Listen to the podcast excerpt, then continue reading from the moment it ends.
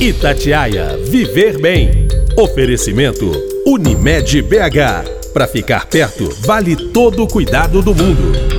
Oi, gente, tudo bem? Nesta última semana de março, o podcast Itatiaia Viver Bem vai fazer um alerta, já que o assunto que vamos trazer é considerado por muitas pessoas, principalmente pelos homens, um tabu. Você já deve ter ouvido falar das doenças que atingem o intestino. Entre elas está o câncer coloretal, conhecido também como câncer de intestino. Tumores surgem na parte do intestino grosso, chamada cólon, e no reto, no final do intestino, ali na região anal. Por isso, o assunto gera um pouco de desconforto. Mas aqui no Itatiaia Viver Bem não tem essa de vergonha, não. A doutora Magda Maria Profeta da Luz coloproctologista, médica cooperada da Unimed BH, vai esclarecer todas as nossas dúvidas sobre o assunto. Vale lembrar que março é o mês de conscientização ao câncer coloretal, com a campanha Março Azul Marinho. Vamos saber quais são os sintomas, por que eles são às vezes deixados de lado. Este câncer é agressivo ou a falta de conhecimento faz com que as pessoas procurem o médico tardiamente. Doutora Magda Maria Profeta da Luz, que bom receber a senhora aqui no Itatiaia e viver bem, viu? Ô Aline, que bom que vocês me convidaram. Eu fico muito feliz e agradeço muito esse convite porque eu aprecio muito essa oportunidade de poder divulgar coisas boas em relação à saúde.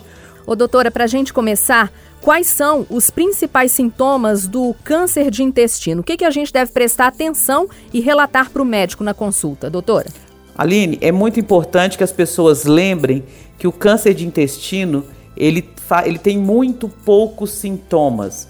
Então, o que, que acontece? Às vezes, coisas do dia a dia, coisas normais, podem ser sintomas do, do câncer, como por exemplo, alterar a função do intestino. Né? O intestino começa a ficar, por exemplo, a pessoa tinha uma dificuldade de ir no banheiro, aí ela começa a ter diarreia, por exemplo. Ou então o contrário, né? O intestino era muito solto e de repente não começa a não funcionar. Outra coisa, sangramento anal é importante, dor em peso na região do ânus, é, a barriga fica um pouco mais distendida, que a gente fala, né, cheia de gás. Tudo isso pode ser sintomas de câncer do intestino. Ô, doutora Magda, e por falta de conhecimento desses sintomas do câncer de intestino, muitas vezes as pessoas associam algum sangramento né, na região anal com a hemorroida. Aí acabam não procurando ajuda médica porque com a hemorroida, a gente pode dizer assim, como ela é mais conhecida, a pessoa mesmo, até por vergonha, acaba se automedicando. Qual que é a diferença entre os sintomas do câncer de intestino com a hemorroida, doutora? Olha, Aline, que bom que você me perguntou sobre isso, porque isso é extremamente importante. Como você mesmo falou, às vezes por vergonha, por tabu, as pessoas acabam os, é, tendo um sangramento, alguma dor anal, alguma alteração no ânus, e a pessoa acha que tudo que acontece na região anal é hemorroida. Aí a pessoa vai a uma farmácia e se automedica, e como aquilo às vezes pode até passar por um tempo, ela deixa de consultar. A única maneira de você saber se aquilo é ou não uma doença hemorroidária ou uma hemorroida é consultando o coloproctologista para ele fazer um exame local. Porque a maioria das vezes, um sangue vivo que pinga sem dor, ele pode ser sim hemorroida. Mas dependendo do paciente, por exemplo, é um paciente com mais de 40 anos, é um paciente diabético ou paciente com outras comorbidades, é importante que ele visite o médico para que possa realmente ter certeza. É só através do exame que a gente vai ter essa certeza. O doutora, a senhora falou aí sobre sangramento. Esse sangramento, ele tem a ver com aquele sangue oculto nas fezes ou não tem nada a ver uma coisa com a outra? Tem um exame específico para esse sangramento oculto, esse sangue oculto nas fezes? É, olha só, olha só, Aline, olha que coisa interessante. O sangue oculto é um exame que a gente faz nas fezes, onde esse exame ele detecta a hemoglobina humana, que é o sangue nosso, mas em quantidades muito pequenininhas. Então, às vezes, a pessoa não vê sangue vivo, ela não vê que ela está sangrando, mas os, no, no, nas fezes mostra que tinha algum vestígio de sangue. O sangue oculto a gente usa para fazer rastreamento populacional, ou seja, pessoas com de 40 anos em diante que não tem nenhum sintoma e que não tem história familiar de câncer de intestino. Aí a pessoa é convidada uma vez por ano fazer o sangue oculto e se ele tiver positivo, aí essa pessoa vai é, fazer o exame colonoscópico, o exame proctológico completo.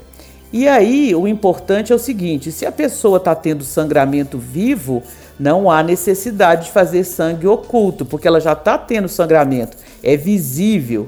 E o sangue, o sangue oculto é só aquele sangramento que não é visível e que você detecta nas fezes.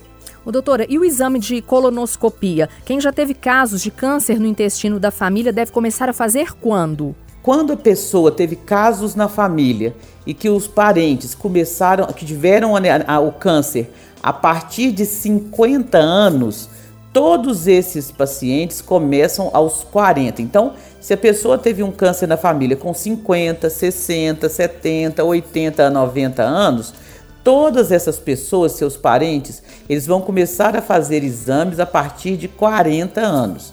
Agora, se caso foi antes de 50 anos, por exemplo, teve com 48 anos, eu vou fazer 10 anos antes desse, desse, desse caso, ou seja, 38. Se foi com 45, 35. Se for 35, 25. Então essa é a regra. E muita gente reclama do exame de colonoscopia, né? Porque tem que fazer jejum, tomar medicação, não tem outro jeito. É fazendo o exame mesmo que a gente vai detectar, não é? É, é muito importante que as pessoas entendam que para você ter, é, fazer o diagnóstico de câncer, primeiro você tem que fazer o exame, fazer a consulta com o coloproctologista, fazendo um exame completo, que é não só a colonoscopia, mas o toque retal, talvez, se, necessário, a retossigmoidoscopia, que é um exame que olha a parte final do intestino, e a colonoscopia. A colonoscopia, as pessoas reclamam muito exatamente o que você falou, porque o preparo vai te dar uma diarreia, uh, você tem que ficar um pouquinho em jejum, mas hoje em dia existem diversos preparos e realmente a dificuldade que você tem em fazer esse exame, em preparar para ele, o benefício é mil vezes maior. Por quê? Pela colonoscopia, você pode tirar, às vezes, uma coisa que chama pólipo. O pólipo é o precursor, ou seja, o que vem antes do câncer. E normalmente o pólipo é benigno.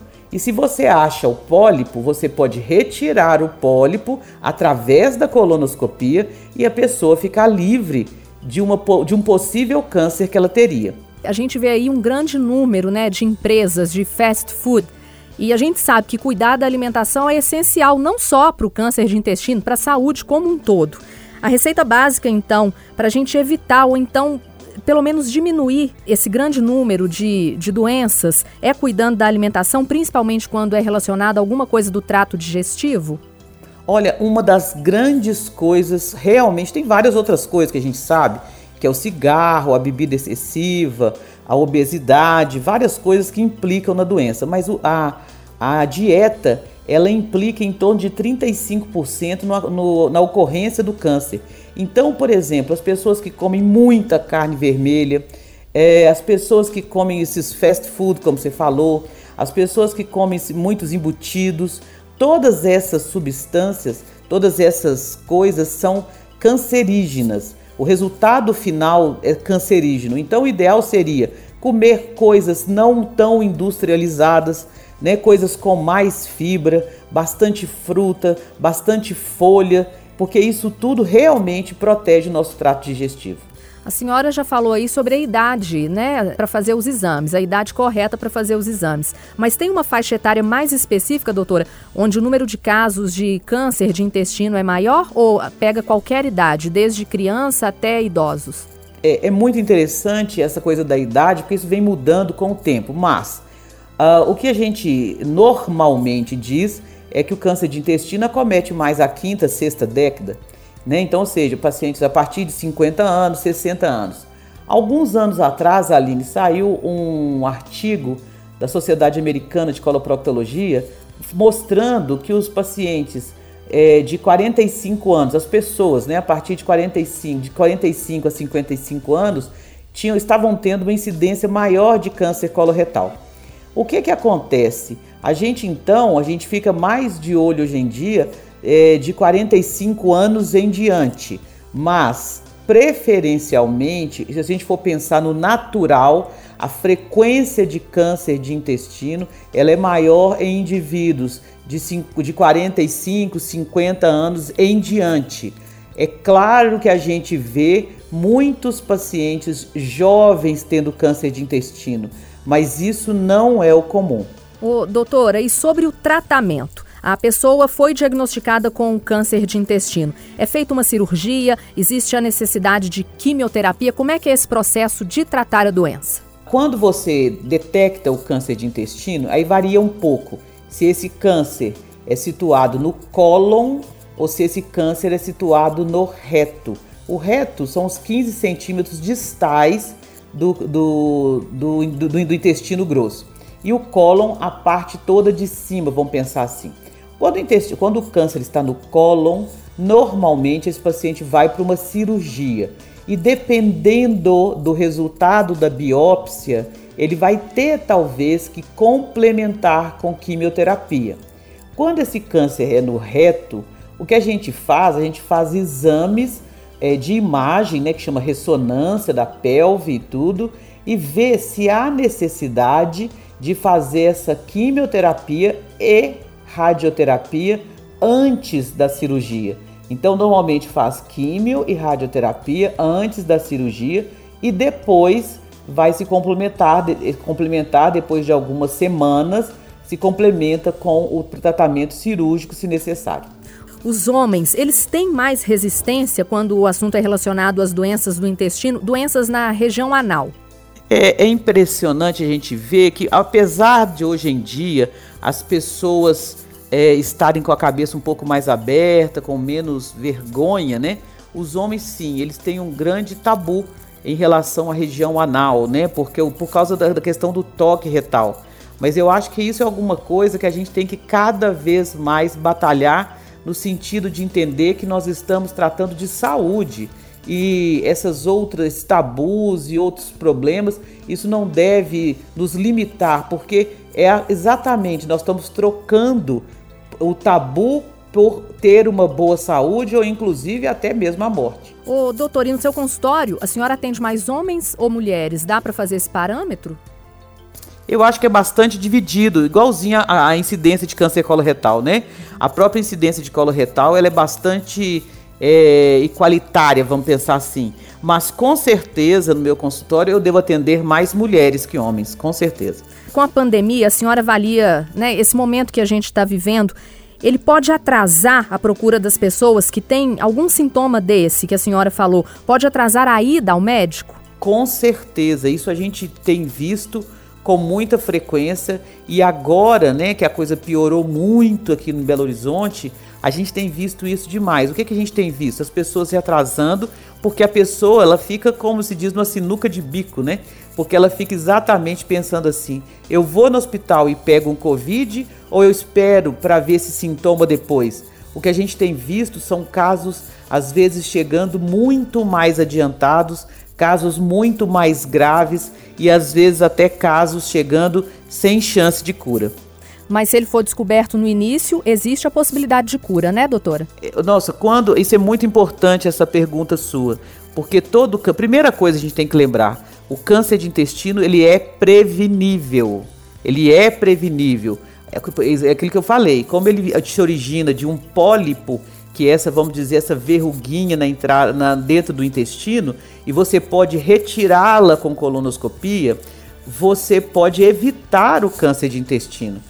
Quando você tem o câncer de intestino, mas ele é inicial, ele tem em torno de 90% de cura. E sobre a campanha Março Azul Marinho, é o mês de conscientização, é o mês da gente entender que estamos sujeitos a qualquer tipo de doença. É importante mesmo demistificar esse, essa vergonha, né, principalmente dos homens, e a campanha está aí para isso, para fazer as pessoas entenderem que estamos sujeitos à doença, mas que toda doença também pode ter a cura. Exatamente, eu acho que esse é uma, um um grande lema, né? É desmistificar. E por isso é que eu digo que vocês têm um grande papel nisso tudo.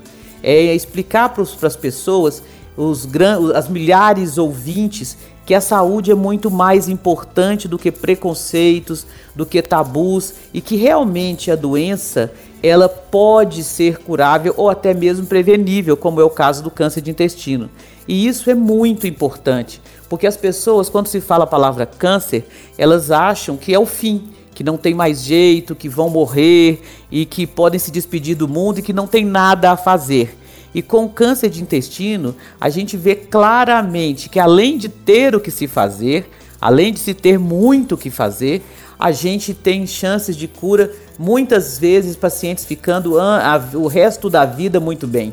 Então, isso é realmente as pessoas têm que se têm que se conscientizar. A saúde é mais importante, é mudar hábito alimentar, é comer coisas com mais fibras, é fazer atividade física, é diminuir a obesidade, é diminuir os fast food, diminuir esse excesso de carne vermelha e, e tentar ao máximo ser feliz.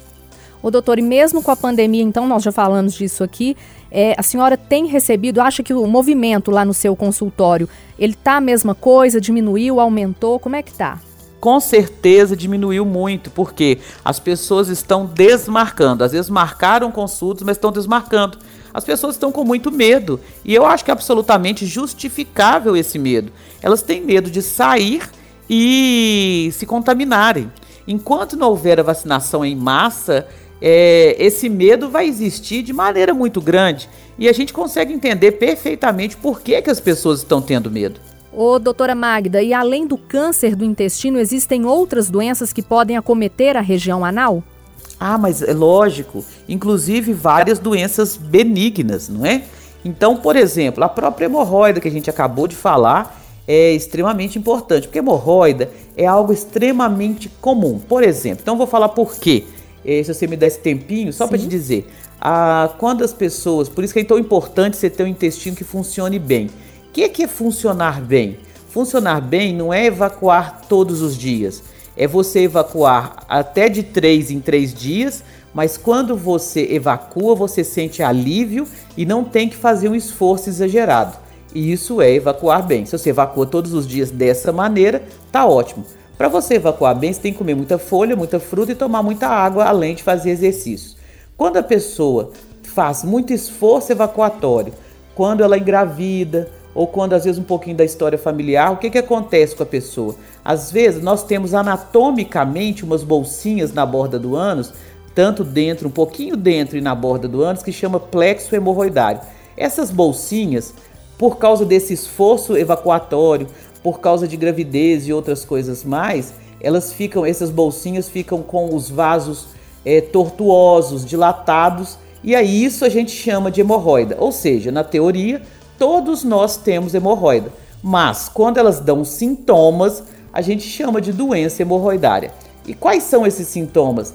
É, pode ser sangramento vivo, que normalmente é sem dor, pode às vezes ter uma estase aguda de sangue e dá uma coisa que chama trombose hemorroidária, que dá um caroço, dá muita dor, mas isso também tratamento é, pode ser clínico, às vezes tem que operar. Tem outras coisas também que podem dar na borda do ânus, tem chamado fístula, que é um caminho normal entre o ânus e, e, o, e a pele.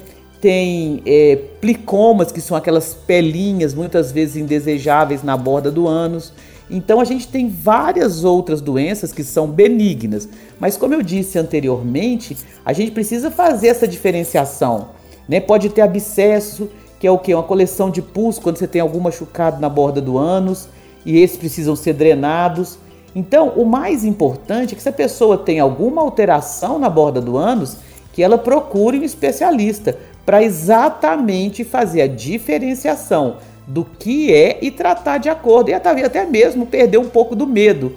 Porque quando ela descobre que aquilo não é nada grave, a pessoa, e quando ela é orientada o que, que ela deve fazer, com certeza ela vai ficar melhor. Ô doutor, e tem muito mito aí sobre a alimentação. Semente de pimenta, semente de tomate, elas fazem mal pra gente? Tem gente que não pode ver um vidro de pimenta que sente um ardor no ânus. E tem gente que come quilos de pimenta e não sente absolutamente nada. Então, a gente tem que saber qual que é a sensibilidade que a gente tem é, com determinados condimentos. Então, isso é pessoal. Não é que aquilo vai, vai causar alguma coisa no seu ânus. Isso depende da sensibilidade que você tem. porque senão todas as pessoas teriam a mesma coisa. Em relação à semente, aí é diferente, não tem a ver com anos, tem a ver com uma outra coisa que chama é, diverticulose. Então, quando as pessoas têm é, umas saculações no intestino que a gente chama de divertículo, as pessoas ficam falando: ah, essa pessoa não pode comer semente, porque senão ela vai ter diverticulite, etc. Mas isso é uma mentira, isso é um mito. A pessoa pode comer semente sem problema nenhum, basta mastigar, que não vai haver, haver, haver problema. A diverticulose é uma doença da idade. Quanto mais velho a gente for ficando, mais chance a gente tem de ter divertículo. E não é um problema nenhum e, não é, e também não vira câncer. Então as pessoas têm que ter essa, essa condição. E essa coisa da semente está mais relacionada com isso e não com a doença hemorroidária. Para a gente fechar aqui esse assunto sobre a hemorroida, existe tratamento ou só a cirurgia mesmo? A gente tem que saber, a hemorroida ela tem graus, mas o mais importante de tudo, Aline, é a gente ver o quanto que incomoda a pessoa. Sim. Primeiro, você examina, tem só hemorroida, não tem nenhum câncer, não tem nada associado à hemorroida. Não que a hemorroida cause câncer, ela não causa câncer, mas você pode ter um câncer em cima de uma hemorroida. Então tem que ver se isso existe ou não. Mas o, o, aí você vai ver se a hemorroida ela dá muito sintoma, talvez você tenha que fazer algum tipo de tratamento. Esse tratamento não necessariamente é, é cirúrgico, porque pode fazer, por exemplo, primeira coisa é regularizar o hábito intestinal, ou seja, a pessoa passar a fazer fezes macias, sem serem diarreicas e sem serem endurecidas. Né? Aquela, as fezes que não são nem moles demais, nem duras demais. E isso já é uma coisa que vai ajudar muito. A pessoa evitar usar o papel higiênico, a pessoa lavar a região anal é, logo após a evacuação. Então isso já ajuda muito e muitas vezes só isso já é um tratamento. Mas a pessoa, se tiver que fazer algum tipo de tratamento, dependendo do tipo de hemorroida, ela pode fazer uma coisa que chama ligadura elástica. E nos casos em dos grandes mamilos hemorroidários que ficam para fora e que incomodam muito a pessoa ou que sangram em demasia, aí talvez tenha que ser cirúrgico, mas nem sempre é cirúrgico. Ô, doutora Magda, e para as pessoas que nos ouviram aqui, que podem ter algum sintoma desses, que estão com alguma dúvida, principalmente os homens, o que, que a senhora pode dizer para a gente tentar acabar aí com essa vergonha, tentar tirar esse preconceito sobre as doenças que envolvem a região anal? Primeira coisa que a gente consegue tratar muito bem essa região.